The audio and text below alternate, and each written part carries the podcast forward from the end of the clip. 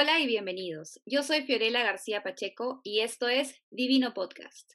El día de hoy vamos a hablar de un tema súper interesante y que a veces eh, parece mucho más sencillo de lo que es, o a veces hay personas que se complican mucho más de lo que también es, que es el tema de branding. ¿Qué es el branding? ¿En qué consiste esto del branding? ¿Qué consideraciones son? Porque muchas veces creemos que el branding solamente es el logo o nuestras redes sociales o la foto bonita que tenga los colores, pero en realidad eh, el branding es mucho más amplio que eso. Y para eso he invitado a mi amiga y experta en branding, Andrea Guzmán García. Ella es diseñadora gráfica de profesión, pero aparte es la talentosa diseñadora de la marca Bipolar.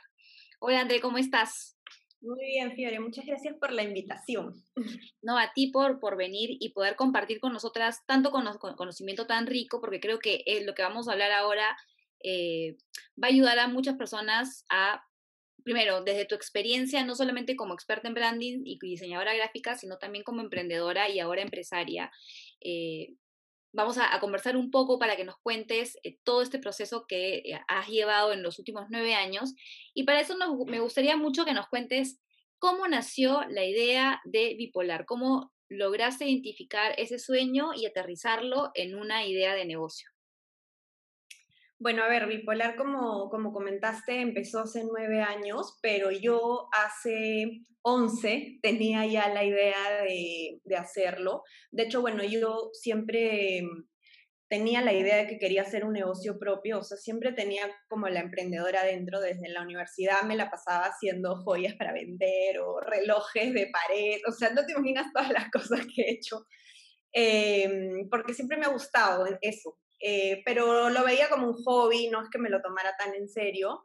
Eh, y cuando acabé mi carrera, eh, me di cuenta que a pesar de que yo amo el diseño gráfico, porque me encanta, no era algo en lo que yo quería tener un negocio propio, o sea, no me interesaba tener un estudio de diseño, no quería trabajar en ello específicamente. entonces decidí buscar una rama en la que yo pueda aprovechar todo lo que yo sabía de, de diseño, yo tengo una formación en arte, entonces fue bien fácil como migrar, digamos, porque en realidad tengo una especialización en diseño gráfico, pero finalmente el arte pues lo puedes aplicar en, todo. cualquier cosa, ¿verdad? O sea, cuando tienes como la base de, de, las cosas, creo que te facilita mucho el camino. Entonces, eh, bueno, se me ocurrió que, era una buena opción incursionar en el mundo de los zapatos. Yo siempre he sido un amante de la moda, me encantaban los zapatos también.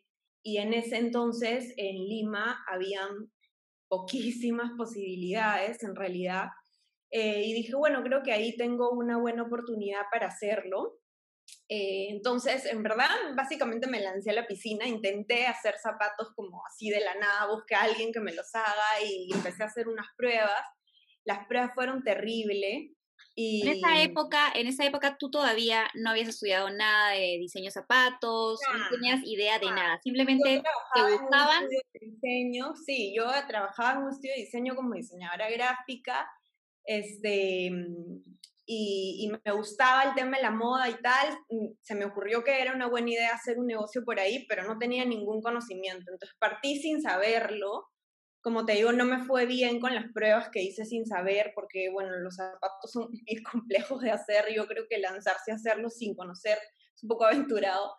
Em, y bueno, como por lo mismo que no me fue bien y coincidió con que estaba en un trabajo en que no era tan feliz, era una empresa que no iba bien, y, dije, ya, ¿verdad? ¿Sabes qué? Me voy a ir a estudiarlo afuera, como para hacerlo súper bien. Aparte tenía el bicho de que quería irme a estudiar fuera del país, pero no lo había hecho antes. Y, obviamente tenía que irme con mi propia plata, así que tenía que haber trabajado y ahorrado algunos años. Em, y entonces ya, nada, me, me acuerdo que, que, un día a la hora del almuerzo fui, pagué el curso y, ya, estaba súper embarcada en, el tema de decidirme a España a estudiar, eh, hacer un posgrado en, en, diseño de zapatos específicamente en Barcelona. y lo estudié en una escuela de moda ahí y la verdad es que creo que fue un antes y un después, fue súper útil porque si bien en estos cursos como son más reducidos, digamos, no es que te enseñen diseño, yo no iba a buscar diseño, yo iba a buscar más teoría o iba a buscar otro tipo de cosas que me ayuden a no estar perdida cuando tuviera que enfrentarme a un proveedor en Lima, ¿no? Y también tener una visión de marca más grande para que el día que yo quiera que mi empresa crezca tenga claro cómo es que funciona una empresa como Sara, por ejemplo, ¿no? ¿Dónde produce? ¿Cómo es su fábrica? ¿Cómo funciona? Para que sepas cómo, hasta dónde quieres ir, ¿no? ¿Cómo, cómo, cómo funciona desde el chiquitito, el que hace un zapato a mano, hasta la super mega empresa, ¿no?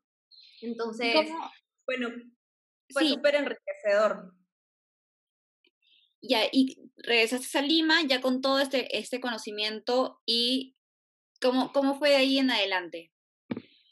Bueno, volví a Lima, este, efectivamente ya con todo el conocimiento y dije, bueno, lo empiezo ahorita porque si no esto se va a enfriar, así que yo en verdad de una vez, también yo la verdad es que se me mete algo en la cabeza y yo no paro hasta que lo consigo.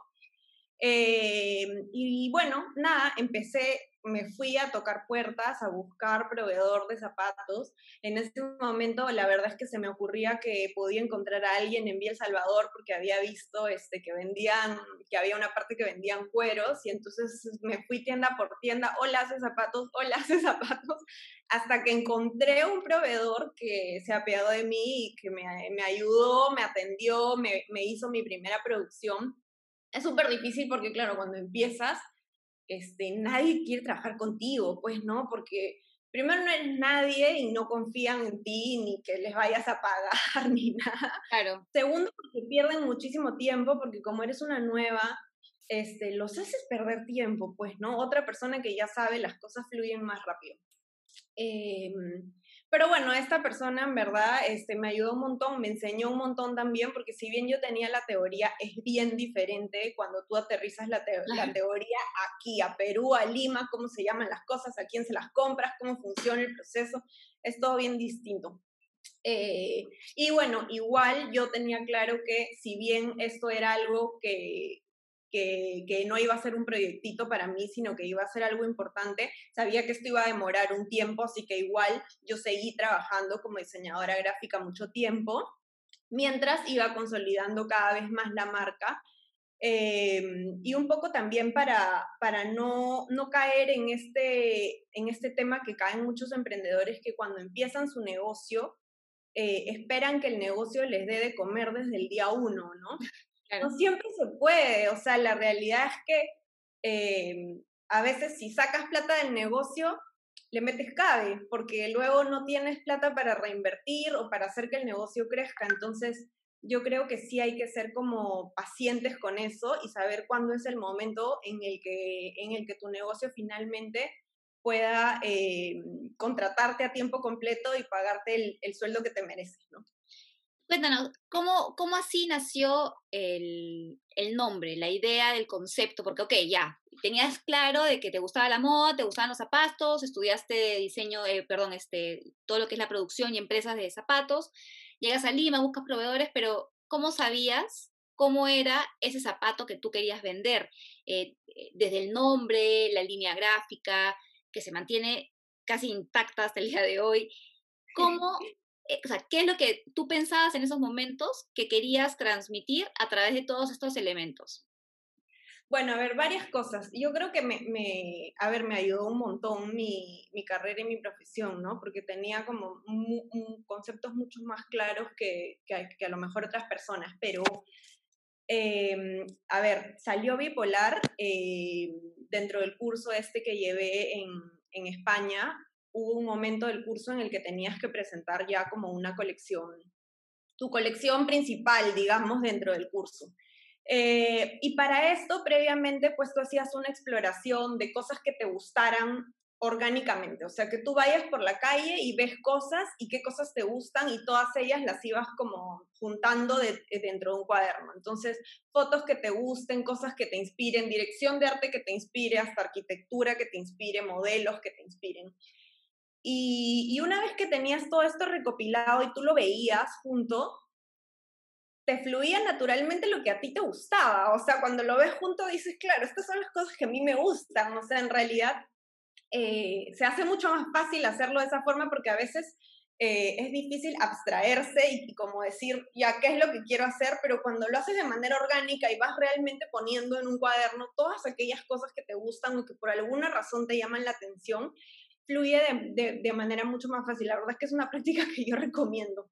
Claro, es, eh, como hacer, hacer un brainstorming, pero gráfico, no solamente de palabras sueltas al aire, sino... Sí, porque las palabras pueden aterrizar en muchas cosas, ¿no? Pero cuando lo ves es distinto. Entonces, bueno, en muchas de las cosas que, que yo tenía en estas referencias eran eh, gestos, actitudes, poses eh, o dirección de arte que iba por el lado de la dualidad. O sea, fotos en los que a lo mejor salía una chica como muy perfectita y muy correctita, pero comiéndose una hamburguesa inmensa o como o como con una, o, como, o sea, súper correctita ella también, pero con una ropa negra de púas. Entonces, encontré que me llamaba mucho la atención y me, y me parecía súper eh, explotable el concepto de dualidad, eh, de que tú puedas ser quien tú quieras ser cada día, ¿no? O sea, que en verdad este, si te provoca vestirte de látex y, y púas, podrías hacerlo, o sea, en realidad podrías hacer lo que tú quieres, entonces,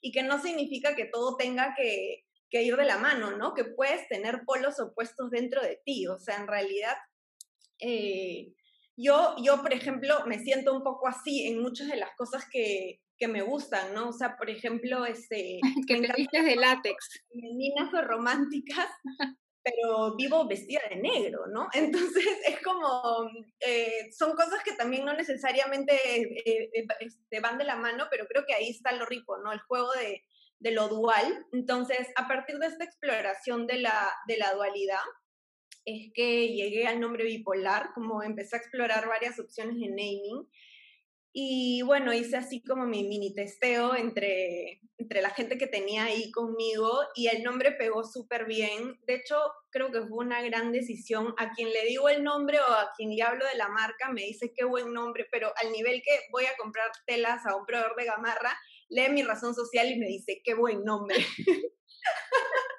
Entonces, este, creo que fue un acierto, me encanta cuando la gente va a la tienda o escucha bipolar y le dice a su amiga, mira, bipolar como tú.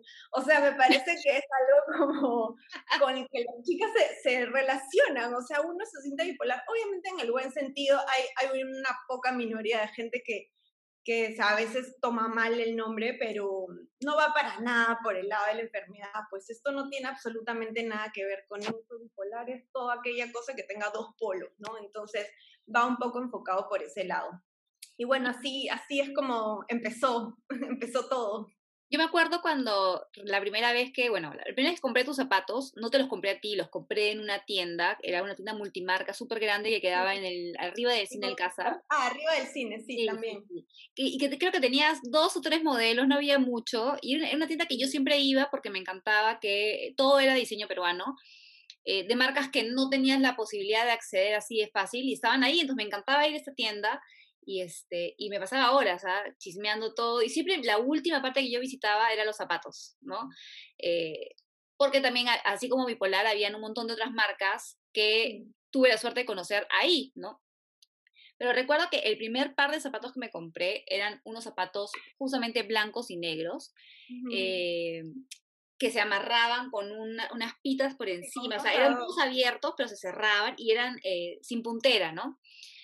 Y me los compré porque me parecieron súper originales y justamente esa dualidad que tú hablabas, ¿no? En ese momento creo que ni siquiera me fijé la marca, pero me fijé el, diseño, ¿no?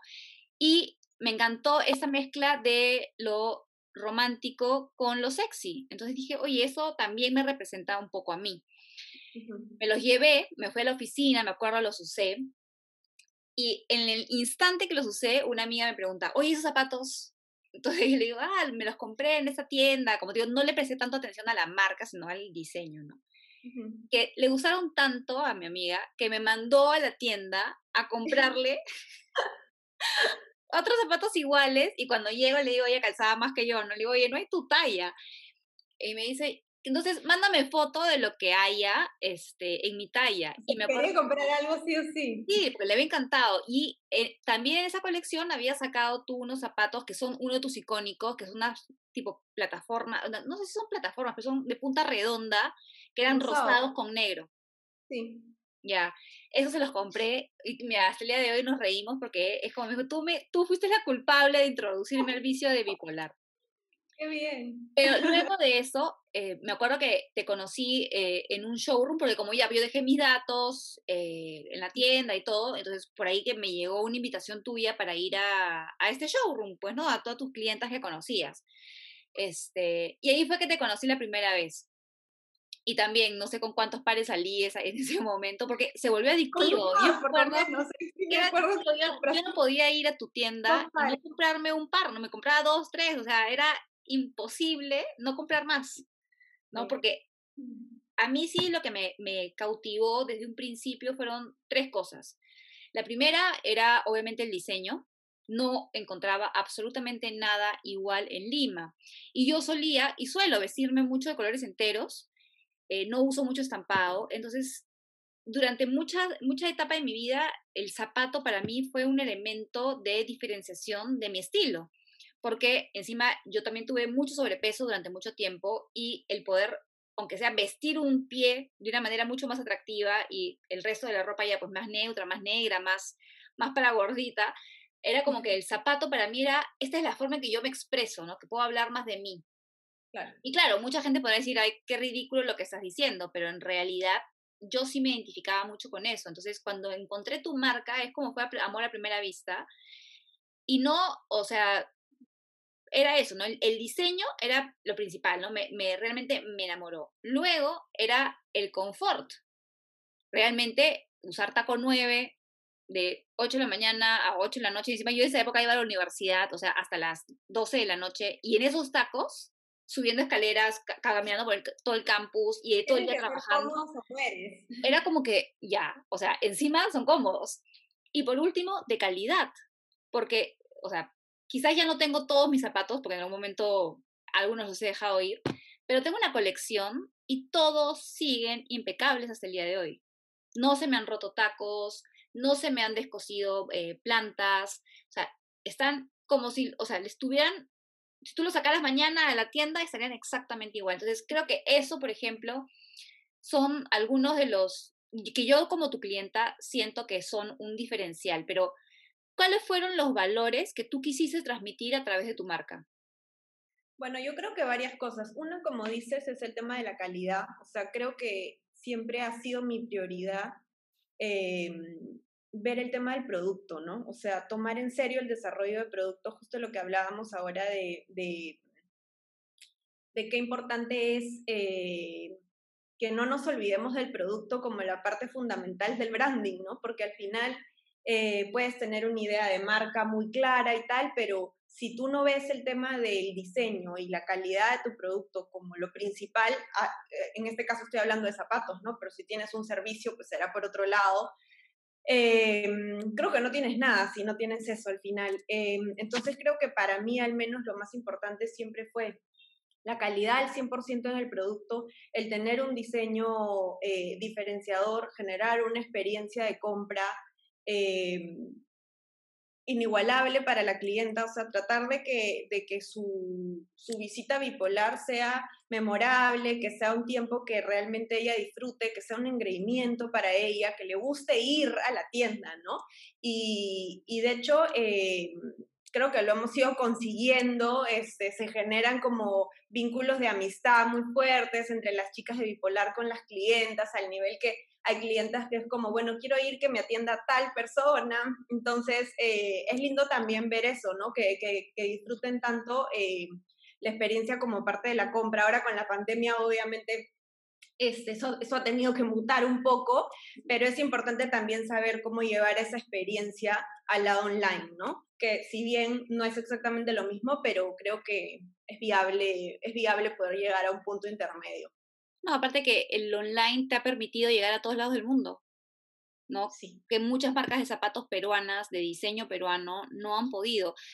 Y, pero aquí es lo curioso, ¿no? Esta, esta palabra clave, ¿no? Zapatos de diseño. En estos nueve años que yo tengo trabajando en el blog, eh, he conocido innumerables cantidades de, de, negocios enfocados a los zapatos y muchas muy buenos, pero hay algo que es importante diferenciar, ¿no? O sea, quienes trabajan en una empresa de, de zapatos sin contar con un diseño de autor, que es lo que haces tú y que en realidad en Perú creo que muy pocas empresas lo hacen la mayoría eh, siguen tendencias y un poco adaptan lo que está de moda en el momento a la necesidad del mercado. Pero eso, o sea, el, el tú realmente sí trabajar un diseño de autor, eso hace que también tenga un valor muy, muy diferente. Porque a veces hay personas que me dicen, oye, sí, pero los zapatos de bipolar son lindos, pero muy caros. Y yo les pregunto, ¿qué cosa es caro? ¿Qué define qué es caro? Tú sabes todo lo que hay detrás de esa creación de ese zapato versus un zapato que se hace de repente en una fábrica, en una máquina o eh, que no ha invertido en un profesional experto en diseño? Sí, claro. Es totalmente diferente. De hecho, em, nosotros tratamos de comunicarlo a nuestras clientas también. Creo que lo saben, que en realidad es muy distinto el producto que nosotros podemos ofrecerles desde ese sentido porque efectivamente es un zapato hecho de cero, o sea, como yo les enseño muchas veces el proceso parte de un dibujo realmente. Con esto no quiero decir que nosotros descubramos la pólvora, porque claramente este, hay muchas cosas, o sea, por ejemplo, un estileto existe y existe hace miles de años, ¿no? Pero lo vas reinventando a tu estilo, lo vas reinventando según tu colección, hay diferentes cosas que lo hacen tuyo. Entonces, eh, igual significa siempre un esfuerzo de diseño, de ver que si son 15 modelos y son tres colores por modelo, los 45 zapatos conversen, que cuando se vean en la tienda todos te hablen de lo mismo, que la colección tenga sentido. Entonces hay bastante trabajo de diseño por detrás y además hay muchísimo esfuerzo dentro de cada detalle de la producción. Yo, por ejemplo, o sea, la verdad es que soy una obsesa de, los detalles. Creo que en verdad soy un poco el terror de los talleres porque, porque veo todo, o sea, es como, eh, me gusta que las cosas sean perfectas o casi perfectas eh, lo cual eh, me ha jugado a favor y en contra en la vida, pero creo que al final con el producto ha sido algo muy positivo porque en la medida que tú eres exigente, logras que las personas que trabajen contigo lo sean también y al final creo que es algo que el cliente valora. Entonces, eh, hay muchísimo esfuerzo por detrás, como te digo, el tiempo que toma hacer las cosas muchas veces es el doble que lo que tomarían hacer otros zapatos, porque la persona que lo hace se dedica a hacerlo bien, o sea, se dedica a hacerlo bien, que el lazo quede perfecto, que el forro quede perfecto. Entonces,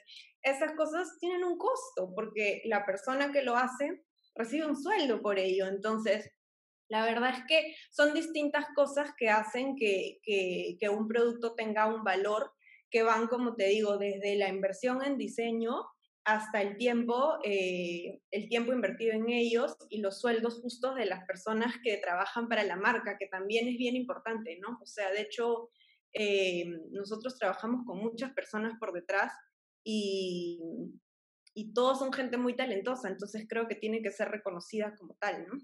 y no solamente es eso, sino también en, en tu caso, tu materia prima.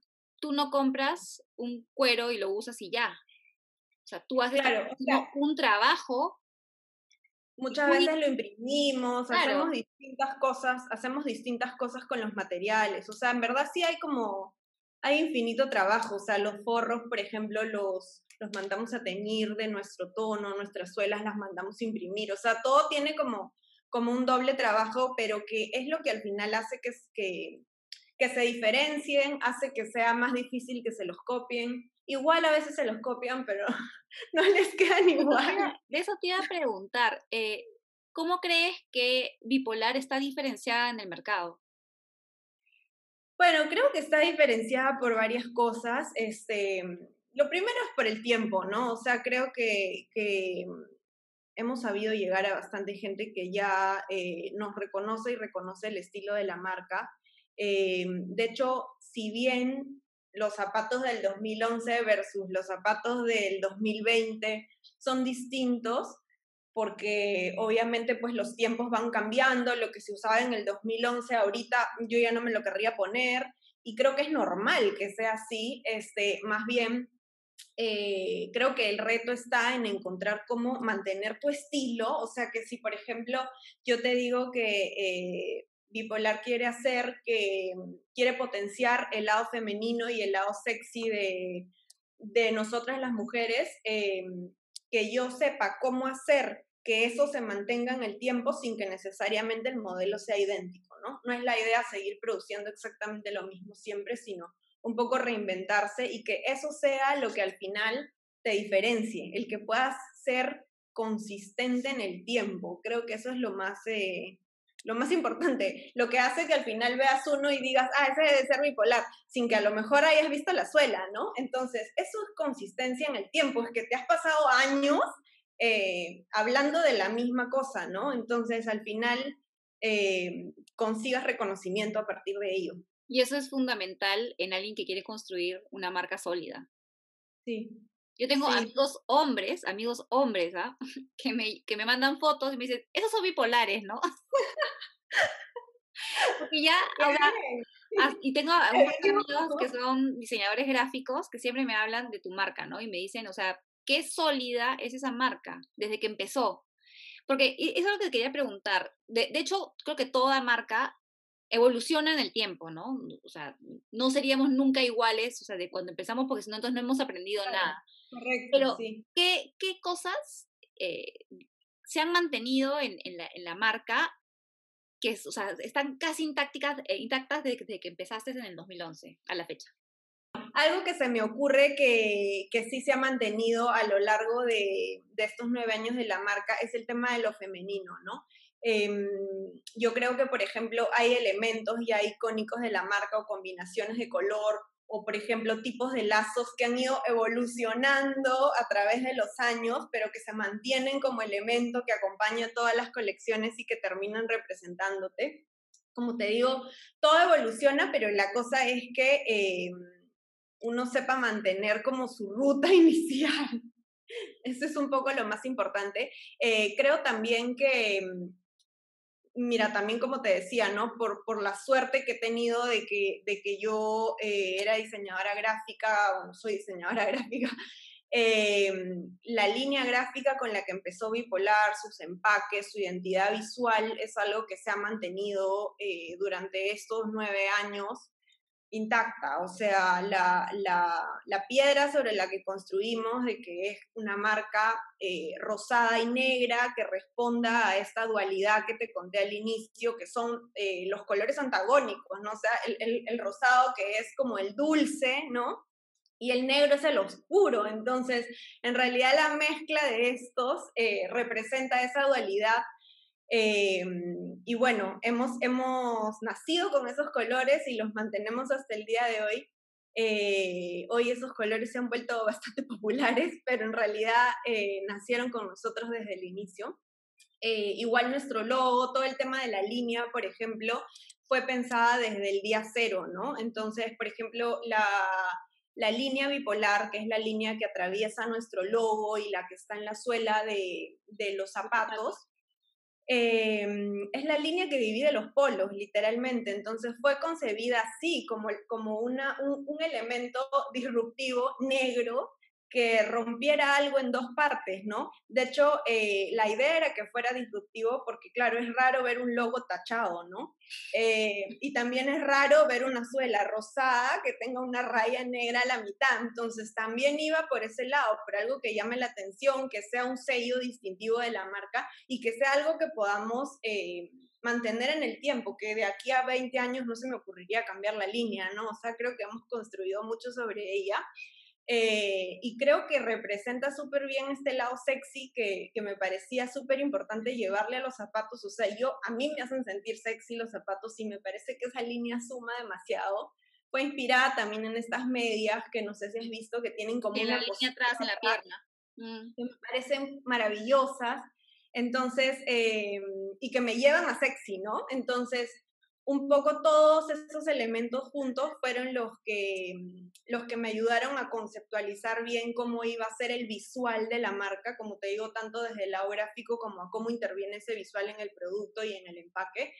Em, y eso es algo que también se ha mantenido intacto durante todo este tiempo. Seguro que habrán este, luego actualizaciones y como refrescamientos, va cambiando la línea gráfica y tal, pero la base de la marca sigue siendo la misma. Así es. ¿Y tú sientes que como creadora, diseñadora y empresaria, eh, ha sido eh, fácil adaptarse a, los tiempos? O sea, ¿sientes que has sido flexible en algunas cosas o, o te has mantenido firme desde el principio en todo? No, yo creo que sí, eh, yo creo que sí he tenido que ser flexible en muchas cosas. De hecho, por ejemplo, yo empecé eh, solo con los tacos y los tacos y los tacos y los tacos, eh, y de nueve para arriba y de nueve no bajamos, este, porque también era lo que más sentido me hacía para, para lo que estaba proponiendo como marca, ¿no? O sea, pero bueno, en el camino he tenido que ir eh, ampliando la línea por temas diferentes, ¿no? Porque, porque me encuentro en la necesidad en que yo misma, a mí misma me provoca usarlo o veo qué es lo que el mercado requiere. Entonces, por ejemplo, ampliamos hace bastantes años la línea bailarinas, pero es algo que yo inicialmente no tenía, pero ni pensaba hacerlo. Me acuerdo. Este, pero llegaba el punto en que en verdad, oye, de verdad, a mí un día me provocaba usar zapatos chatos y tenía que usarlos de otra marca, porque no tenía bailarina o que, por ejemplo, este, alguna de las chicas asesoras en la tienda este, ya estaba ah, cansadísima después de un día full de caminar en tacos y que se iba a poner zapatillas para atender. Entonces, este, era complejo ya no tener la alternativa del zapato bajo eh, creo que al final también nos restaba comercialmente, porque claro, al yo no tener la opción, estaba invitando a mis clientas a ver otras marcas en, en opción baja porque yo no se las estaba dando, ¿no? Entonces decidimos abrir esa opción, creo que fue una súper buena decisión siempre se mantienen como una línea secundaria. Nuestra, nuestro producto principal son y van a seguir siendo los tacos. Creo que eso es importante como nunca perder el foco, digamos, pero sí crear productos accesorios que puedan resolver otro tipo de necesidades, porque si bien eh, yo puedo ir dirigida a una clienta que le encantan los tacos y puede estar con ellos todo el día, va a llegar el punto que el domingo quiera usar otro zapato, ¿no? Entonces, igual tienes que tener algo para ella, cosa que el domingo siga usando bipolar. Esa es un poco la idea. Es que eso que, que acabas de mencionar, justo lo hablábamos, ¿no? Tú tienes una cartera de clientas cautivas y leales a la marca grandísima. Entonces, te has visto en esa necesidad de seguir satisfaciendo más sus necesidades que eh, innovar necesariamente para cautivar nuevo mercado, sino era para satisfacer a esa clienta que te recompra y te recompra y te recompra colección tras colección, ¿no? Sí, o sea, bueno, naturalmente y, orgánicamente vas creciendo, ¿no? Entonces cada año definitivamente crecen las clientas y, y muchas de nuestras super clientas hoy son chicas que hemos conocido durante la pandemia. O sea, la verdad es que siempre van este, siempre vamos llegando a nuevas personas. Creo que es lo lindo también. La gente también pasa por distintas etapas, ¿no? Entonces, este, por ahí una super clienta luego acaba de salir a lo mejor embarazada o acaba de tener su primer hijo, entonces está en un mood distinto y luego ya la vemos de nuevo por la tienda después de algunos meses. Este, pero bueno, sí, la idea es ser flexible, ¿no? O sea, hasta cierto punto también, ¿no? Yo creo que también... Ah, sin, este perder tu, sin perder tu identidad de marca, que es, es tan importante el branding, ¿no? Porque te permite tener un norte de a quién le quieres vender, cómo le quieres vender, qué le quieres ofrecer, qué experiencia le vas a brindar, porque como hablamos, tú no vendes zapatos, o sea, zapatos vende cualquiera. Porque el zapato, si lo, si lo desmenuzas como tal, es el implemento que necesitas para cubrir y proteger tus pies para que claro. calle. Tú no vendes eso. No, por supuesto que no. O sea, eh, claro, no, no, no vendemos el producto base, ¿no? O sea, vendemos diseño, vendemos moda, vendemos diferentes cosas, eh, vendemos exclusividad, vendemos em, una serie de, de atributos distintos que van sumados y se vuelven mucho más importantes que el uso inicial del zapato, que es ponerte algo en el pie para caminar, ¿no? O sea, en, el caso, en el caso de ustedes, creo que el, el, el aspecto emocional de la compra es mucho más alto que quizás otras, otros productos y servicios, ¿no? O sea, quien te compra a ti es alguien que, como tú dices, ¿no? Quiere verse más guapa, quiere verse diferente, quiere verse original, quiere representar su estilo, quiere ganar autoestima y seguridad, ¿no? O sea, es, es mucho más emocional que, eh, que simplemente ir a comprarte un par de estiletos negros, pues, ¿no? Eso te los compras en cualquier sitio. Total, total, sí, hay, hay mucho, tema, mucho tema emocional, muy ligado a la autoestima también. Yo creo que es un producto que, que te hace sentir distinta, o sea, que en realidad puedes estar a lo mejor en un día que no te provoca nada y te has puesto un polo blanco y un jean y tal, pero te pones unos zapatos que te encanten, súper coloridos y tal, siento que te sientes diferente, que te empodera, que, que te da em, un sentido diferente de, de, cómo amaneciste, ¿no? O sea, mismo. mejora bastante las cosas. Creo que te ves distinta también. O sea, yo la verdad es que soy un amante de los tacos, amante total, y siento que no es lo mismo, pues no es lo mismo ir en bailarinas que ir en tacos, no es igual. Entonces, todo bien a las que les encantan las bailarinas, a mí también me encantan, pero no es lo mismo.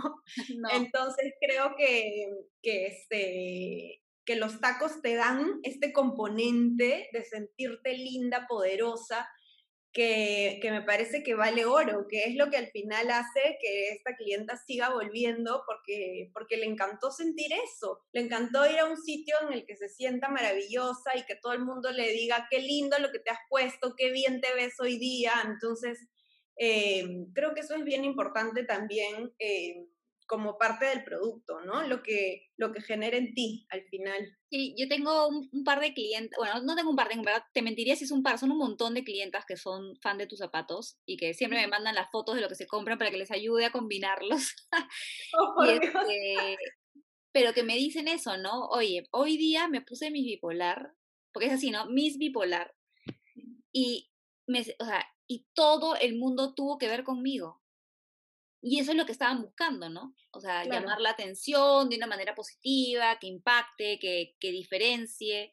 Y eso creo que es, o sea, obviamente va a depender mucho de tu rubro del negocio, pero creo que para ciertas marcas conseguir eso, esos atributos eh, no son otra cosa más que un trabajo de esfuerzo y constante en el tiempo, ¿no?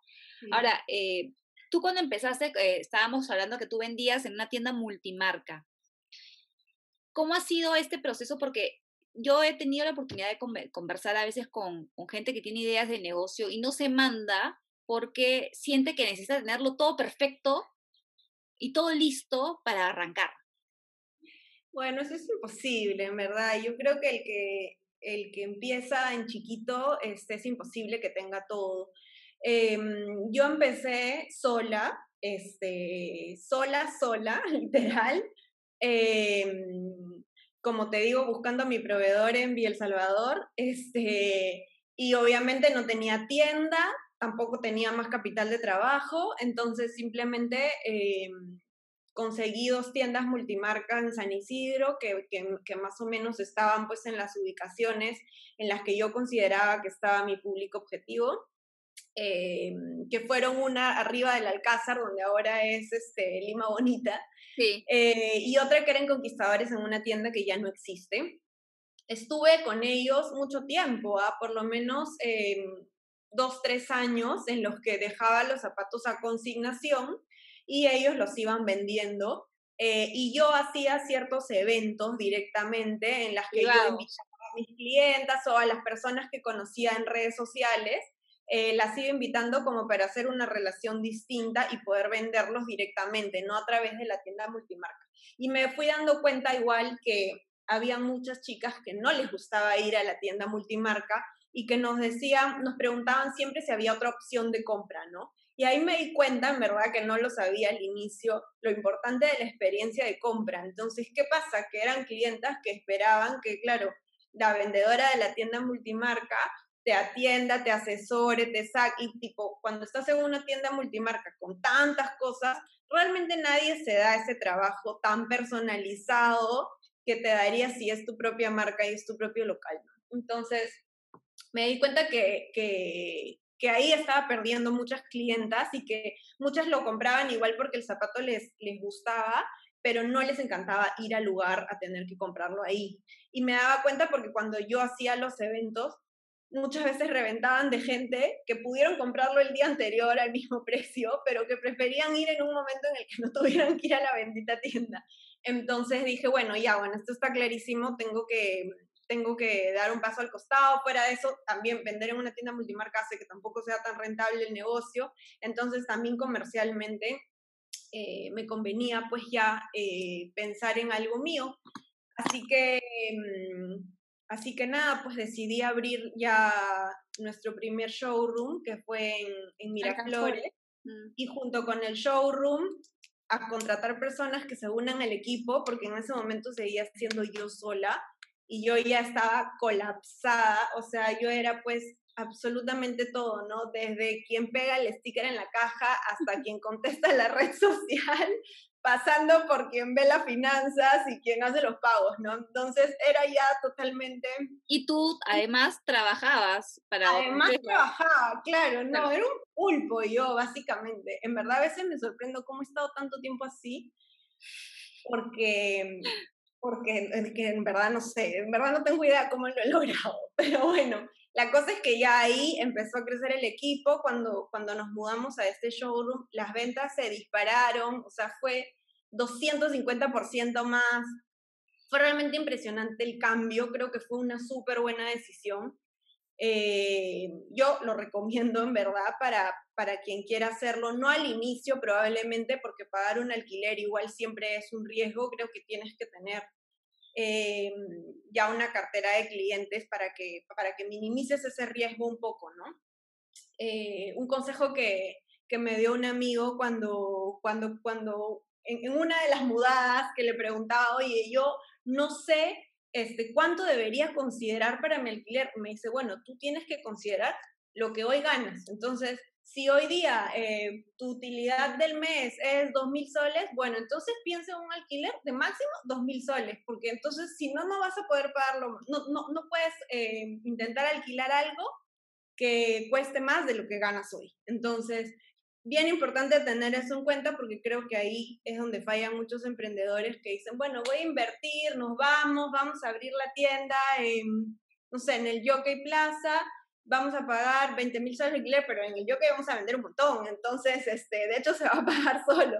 Pero no siempre es así, en realidad es mejor ir paso a paso y que cada paso que uno vaya dando sea con total seguridad. Entonces, creo que así ha sido nuestro camino, no ha sido apurado intentando hacer las cosas, sino poco a poco. Eh, y bueno, después de este showroom de, de Miraflores, nos mudamos a una casa en el Olivar, eh, y después ya cada vez nos iba quedando más corta entre, entre el equipo interno, que ya tampoco entrábamos, eh, y que ya queríamos algo con puerta a la calle, eh, mucho más formal, ¿no? Entonces ya encontramos este lugar en, en la esquina de Santa Cruz con Pardo de Alea, donde estamos hoy, y, y dije, bueno, perfecto, estaba súper cerca del showroom anterior, entonces también estábamos pues en la misma zona de las mismas clientas que ya, se, ya conocían el local y les parecía cómoda la ubicación. Así que, bueno, creo que han sido súper buenas decisiones y ha sido un crecimiento bien medido, como te digo, no o sea, nada de saltos raros de... Claro, yo... te miras a la piscina a ver qué pasa, no, no hay tiradas a la piscina, acá todo está... yo me acuerdo que tuviste el showroom en Alcanfores, yo siempre te preguntaba, André, ¿cuándo la tienda? ¿Cuándo la tienda? Y tú me decías, no, todavía no, no, todavía no. Y han pasado un montón de años hasta que ya por fin la tienda es, es una realidad, ¿no? Y si tú tuvieras que, que mirar hacia atrás, eh, cuando tú recién empezabas y, y, todo este sueño todavía era como que en, en, en ideales, a, a hoy, ¿qué cosas corregirías o no volverías a hacer? Bueno, a ver, que no volvería a ser, no sé, creo que todo me ha dado como, todo me ha dado aprendizajes, la verdad. Este, nos ha pasado de todo en este tiempo, pero creo que te tienen que pasar las cosas para que te tienen que pasar las cosas para que las aprendas. Yo creo que quien quien yo soy hoy es una persona totalmente distinta y mucho más preparada que la Andrea que empezó inicialmente.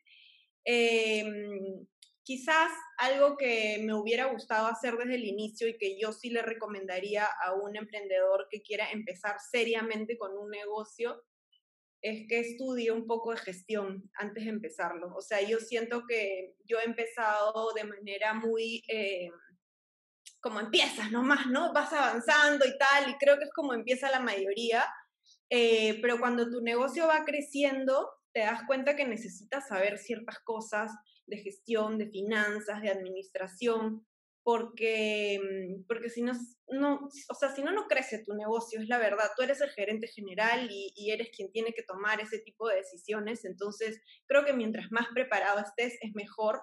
Yo empecé con los cursos y empecé a prepararme en ello tarde, entonces... Eh, bueno, yo lo que les recomendaría es no hacerlo tarde, ¿no? De hecho, eh, en el rubro de diseño y de, arte, que es donde me muevo yo, la mayoría pues de, de, mis amigos que se dedican a esto son como total anti, anti empresariales en el sentido de, no, yo los números no veo nada, no, yo no sé nada de esto, no, eso lo ve el contador, no, eso lo ve la administradora, no, eso no lo ve nadie, simplemente no tengo idea pero ese no es el camino.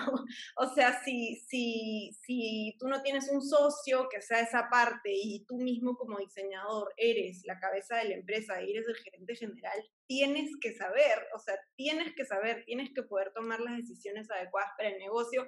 No todos son colores y formas y tal, hay una parte como bien eh, dura del negocio, digamos que a mí, a mí me encanta, ¿verdad? Me parece como, me encanta, o sea, yo soy como un perfil raro, creo, porque sí tengo esta parte artística, pero también soy así como súper ordenada, me gusta las finanzas, o sea, me parece como súper interesante el tema y estoy como capacitándome cada vez más en, en poder hacerlo de la manera más profesional, ¿no? Sí, bueno, ya, ya para ir terminando, eh, Bipolar empezó como una marca de zapatos, de tacón.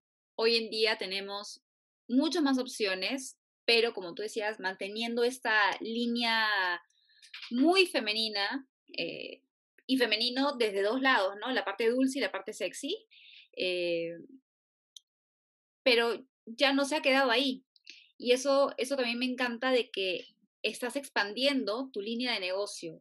Le empezaste como que media tímidamente hace algunos años con eh, carteras, billeteras, ¿no? Como que accesorios extras que podrían ser un buen regalo quizás, o para aquellas chicas que a veces se sentían que necesitaban el juego, ¿no?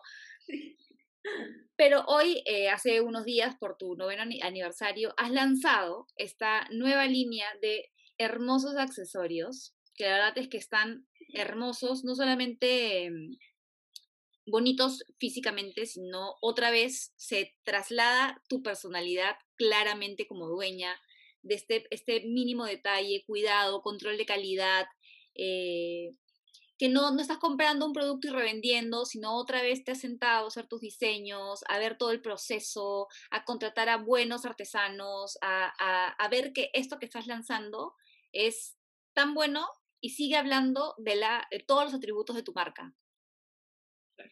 Sí, tal cual. De hecho, em, yo creo que igual dentro de, dentro de nuestro rubro que inició siendo zapatos, eh, podemos ampliarlo al tema de accesorios. ¿no? Finalmente los zapatos son un accesorio de moda también, como tú, como tú comentaste, primero habíamos intentado con las carteras, es algo que hacemos con, con regularidad, sacamos cápsulas de bolsos Em, y ahora, bueno, lanzamos la línea de joyería para ver qué tal. La verdad es que ha sido mm, una súper buena idea, nos ha ido súper bien. Este, los primeros lotes se han agotado casi en todos los Eso modelos. He visto, que ya varios en la página salen agotados.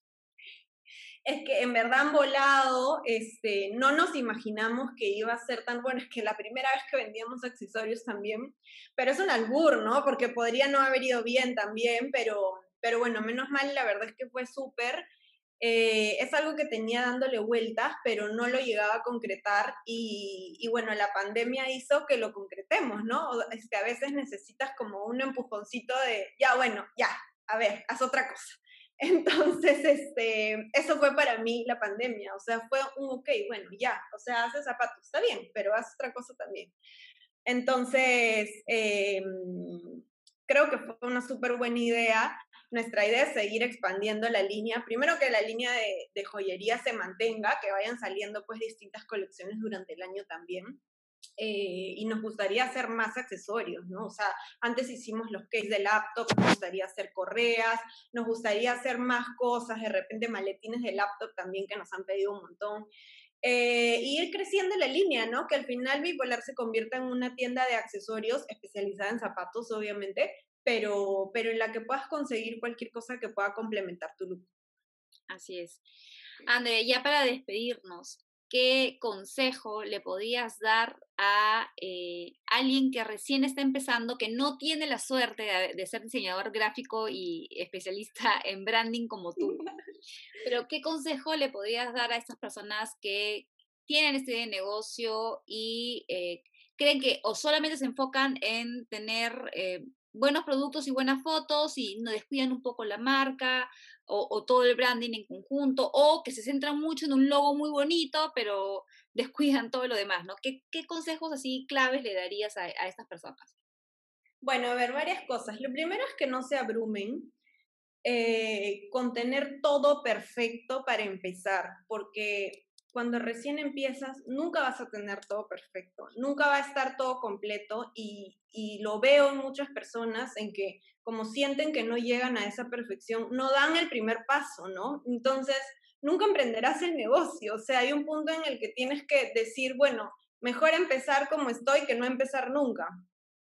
Ojo, tampoco quiero decir eh, que uno empiece sin tener la claridad de lo que quiere hacer. Pienso que claridad tienes que tener, pero no necesariamente todas las cosas. ¿A qué voy? Por ejemplo, yo empecé bipolar sí teniendo mucha claridad de qué quería para el producto y cómo quería que sea la marca y qué quería que te haga sentir, diferentes cosas de ese tipo súper claras pero por ejemplo, no empecé bipolar con el packaging que tengo hoy, ni con mis cajas, ni con mis bolsas, ni con todas las cosas que tengo hoy día que a mí me parecen imprescindibles para la marca. O sea, siento que si el packaging no estuviera, el producto se percibiría de una forma distinta. Pero no empecé con él porque tampoco tenía eh, cómo costearlo en ese momento o por las cantidades que produces no tienes cómo comprar millares de cajas. O sea, hay, hay una serie de cosas que vas logrando cuando, cuando vas creciendo. Entonces, yo creo que al, al, al principio es no abrumarse, ¿no? Es oye, empieza de a pocos, pero empieza, ¿no? Si no, en verdad nunca, nunca vas a dar el primer paso, nadie empieza un negocio y tiene una cámara profesional y toma las mejores fotos, o sea, la verdad es que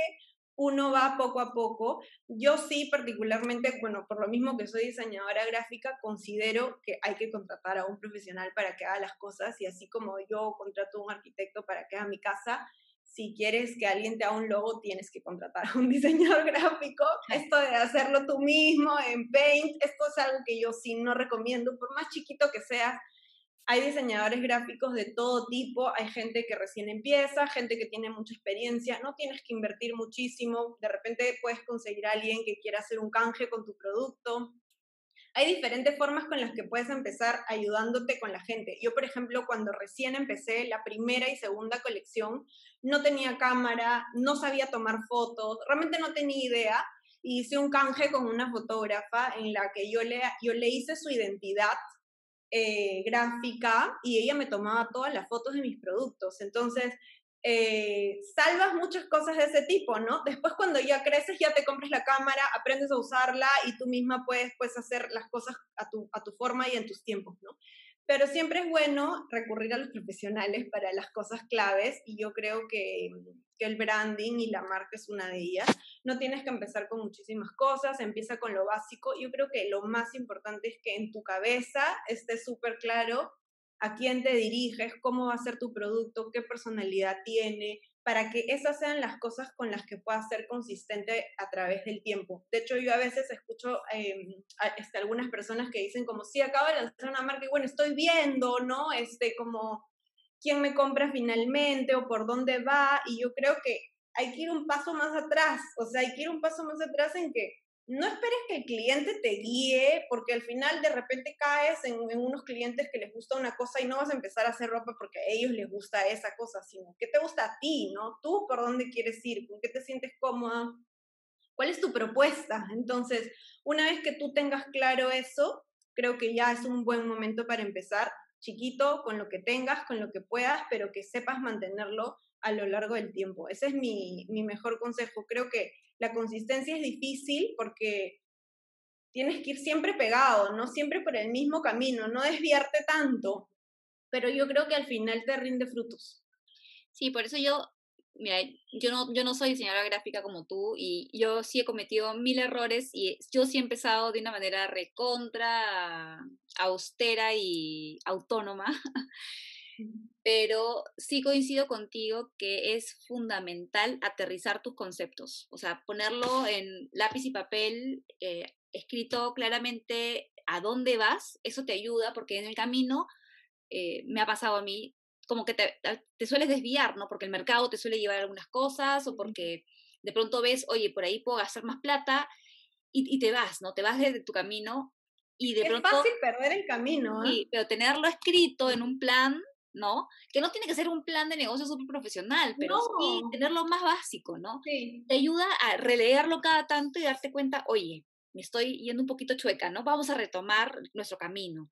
Y obviamente sí, ser flexibles, porque en el camino te vas dando cuenta que hay cosas que funcionan, cosas que no, cosas que puedes probar, pero si tú tienes claro esa identidad de tu marca y, de lo que tú ofreces, lo que vendes, porque al final creo que eh, estos negocios que nacen como emprendimientos tienen mucho de nosotros.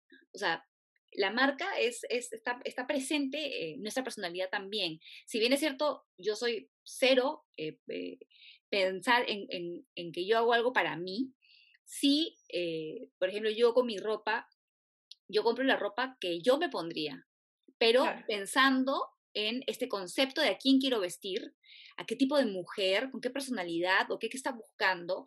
Y también eh, busco que, sea, que tengan mi personalidad como asesora, es decir, oye, yo quiero que sean prendas fáciles de vestir, que no sean complicadas, que sean sentadoras, que sean de buena calidad. Obviamente, o sea, por ejemplo, cuando pasó todo esto de la pandemia, me escribían, me decían, Ferreira, ¿no vas a traer este, ropa cómoda? Tipo buzos, eh, no, porque eso no es mi, mi concepto de marca. O sea, eso quiere decir que pueda un poco relajar, ¿no? Soltar un poco la cuerda para adaptarte a las circunstancias. hasta dónde, ¿no? Claro, pero tú tienes que saber hasta dónde es tu límite. Y si tú no tienes claro eso aterrizado, no pasa nada, ¿no? Eso que dices me, me, parece fundamental porque es verdad. O sea, si, si yo me pusiera a hacer todo lo que la gente pide, porque la gente te pide distintas cosas. Pero si yo me pusiera a hacer todo lo que la gente pide, tendría el 90% de mi colección con taco 7 y, lo, y el otro con una serie de zapatos con los que yo no me siento identificada. Entonces, para mí es como, ok, puedes escuchar, sí puede haber un momento en el que decidas hacer algo especial o algo eh, distinto a lo que tienes normalmente, pero tienes que mantener tu línea base, porque tu línea base la escogiste por algo. Entonces, si mi objetivo, por ejemplo, es que quien se lo ponga se sienta súper sexy, no te vas a sentir sexy con el taco 7. Eso no va a suceder. Entonces, vamos a seguir con los tacos 9. Por ahí un día me anime, quizás, y hagamos un taco 7, pero no están mis planes por el momento. De repente alguna cuña. Este, pero pienso que tiene uno que mantener su, tiene uno que mantener su línea. O sea, yo pienso que está bien que una marca sea flexible, uno puede estirar el chicle hasta un punto, pero no es infinita la estirada de chicle. O sea, tiene que haber un límite en el que digas, bueno, es que esto ya no es mi marca, o sea, no, no se trata solo de ir reclutando clientes y tener algo para que todos encuentren algo en tu tienda, sino que que tu tienda tenga una coherencia en sí, ¿no? Que una misma persona pueda ir y pueda ver distintas cosas que le gusten y no que de pronto solo tienes un taco y, y, vas bajando en todas las alturas para que le quede a, tal señora y a la otra y a la joven y a la... O sea, es como...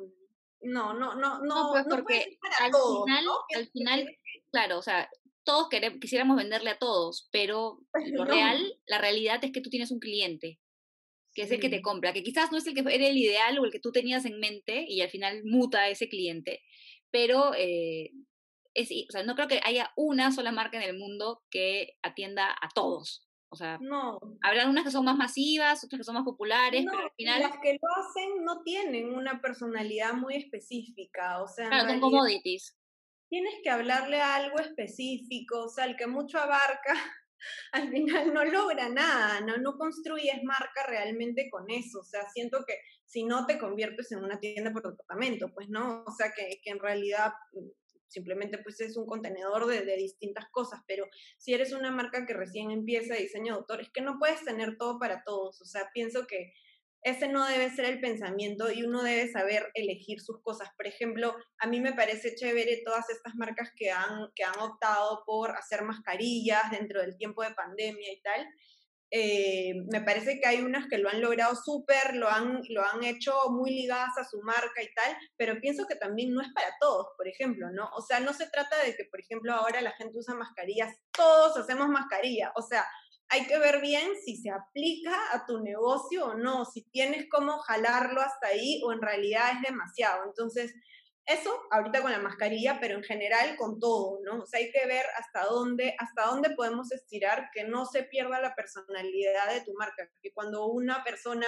no está en tu tienda y no tenga ningún zapato en la mente, tenga claro el concepto de cómo es tu marca, ¿no? Porque ha sido consistente durante todo el tiempo y no ha sacado cosas tan raras que hagan que, que se pierda esa identificación. Clarísimo, André. Escúchame, eh, como te comenté antes de comenzar, hay un tema que me gustaría que, que, veamos más adelante y ya después eh, veremos de, grabarlo, así que te, te, tomo la palabra de que vamos a, a, desarrollarlo juntas para poder este, grabar otro episodio también enfocado al branding. Eh, y nada, agradecerte por este tiempo. Creo que todos los consejos que nos has dado eh, aplican a cualquier tipo de emprendimiento y a cualquier tipo de empresa que recién comienza o incluso alguna que ya está en el proceso, ¿no? Eh, y, qué rico es poder ver eh, casos de éxito que tengan tan claro estas, estos conceptos eh, y que han podido evolucionar, pero manteniendo siempre su identidad, ¿no? Y eso es, es algo que creo que no es fácil de conseguir. Pero ustedes, o sea, o tú lo has, lo has conseguido con Bipolar. Muchas gracias, Fiore. Un gusto estar en tu podcast.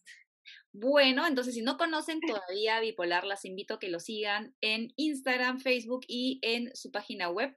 Eh, ya saben que tienen zapatos y otros tipos de accesorios que espero muy pronto nos sorprendas con nuevas cosas. Y eh, esto fue, eh, yo soy Fiorella García Pacheco y esto fue Divino Podcast. Hasta la próxima.